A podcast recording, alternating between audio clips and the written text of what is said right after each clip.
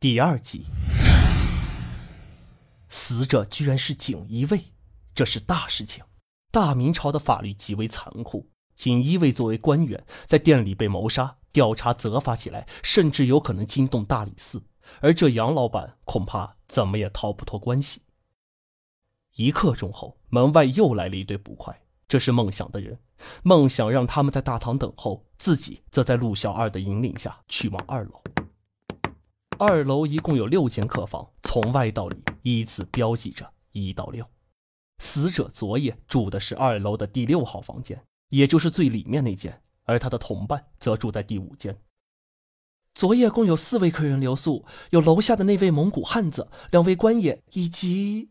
陆小二还未说完，二人便走到了楼梯口，而走廊里第二间房的房门骤然打开，这使得略有些暗的走廊也变得明亮了些许。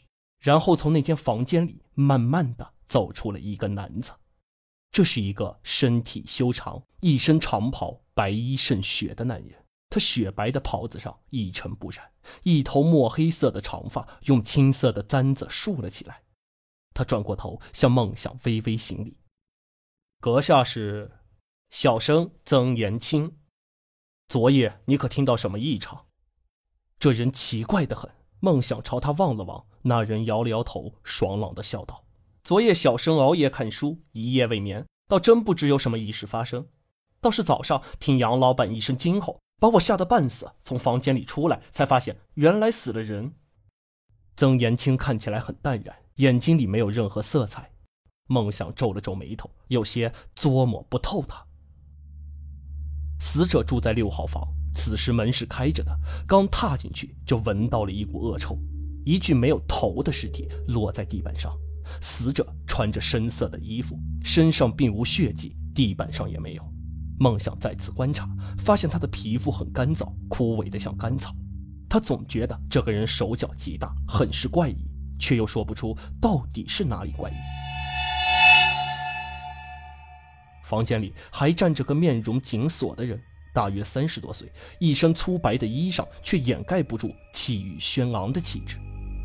大人，梦想拱手道：“自己虽不认识此人，但也从这人的年龄和相貌中看出了身份。”文火面色铁青，虽然处在那儿，但状态早已游离在外。他叫张渊，是我的外甥，才十八岁，刚刚随我完成大理寺委托的一桩陈年案件，没想到。在归途中，文火捏紧了拳头，上面青筋暴起。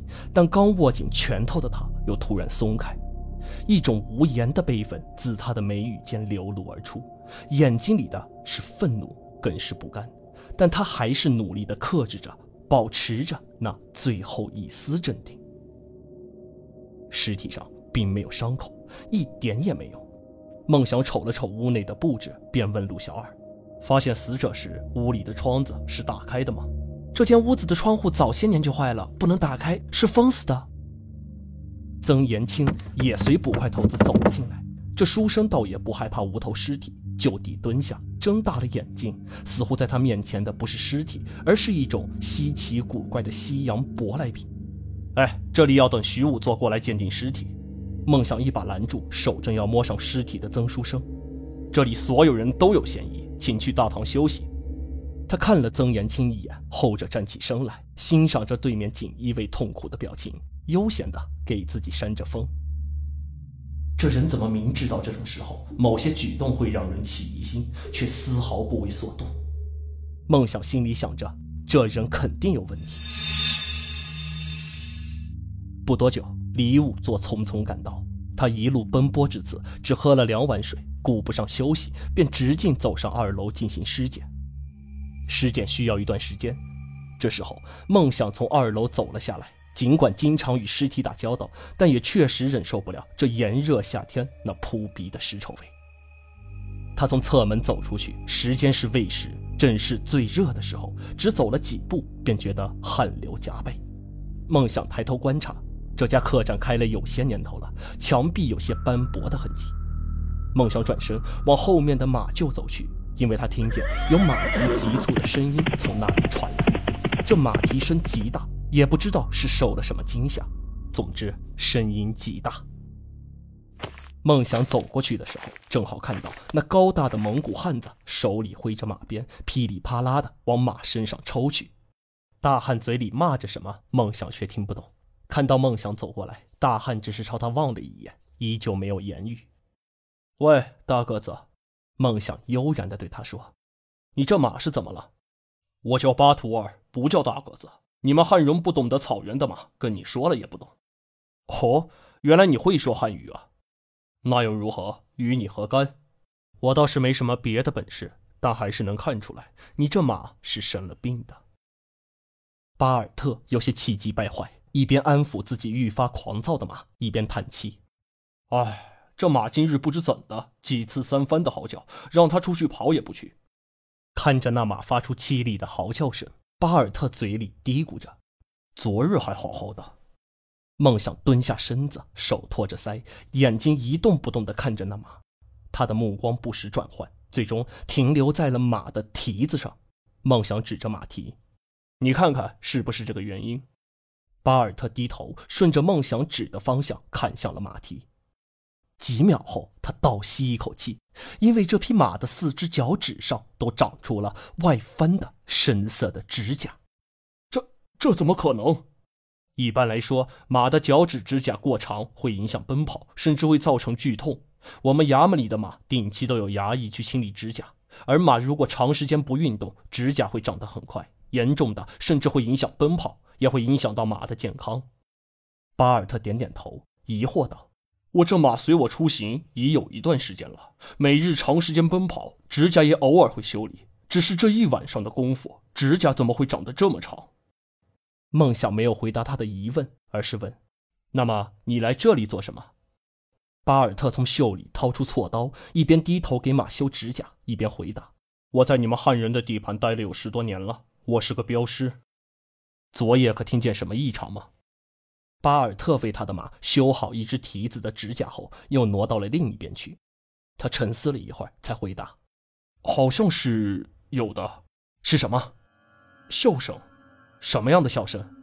巴尔特停下手中的活，眼睛注视着远方。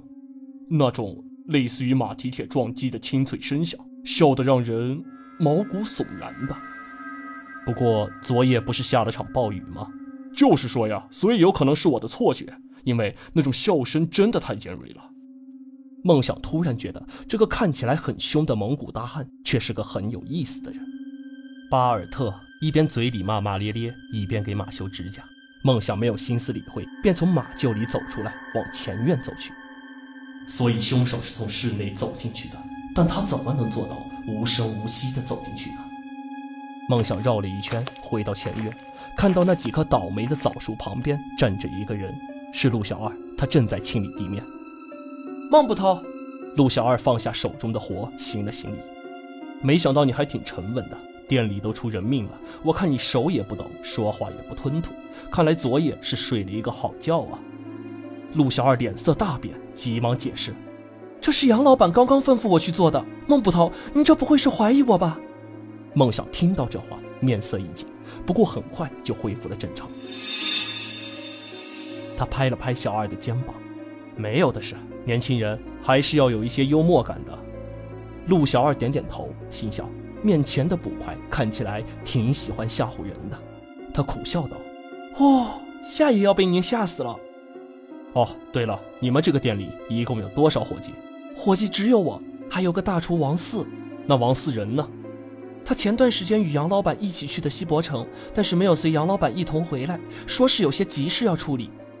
哦，是这样啊。梦想想着死者所在的房间是在二楼六号，窗户是封死的，而周边没有任何的制高点。他越想越觉得事情并没有那么简单。本集播讲完毕，喜欢的话可在评论区留言或者订阅哦。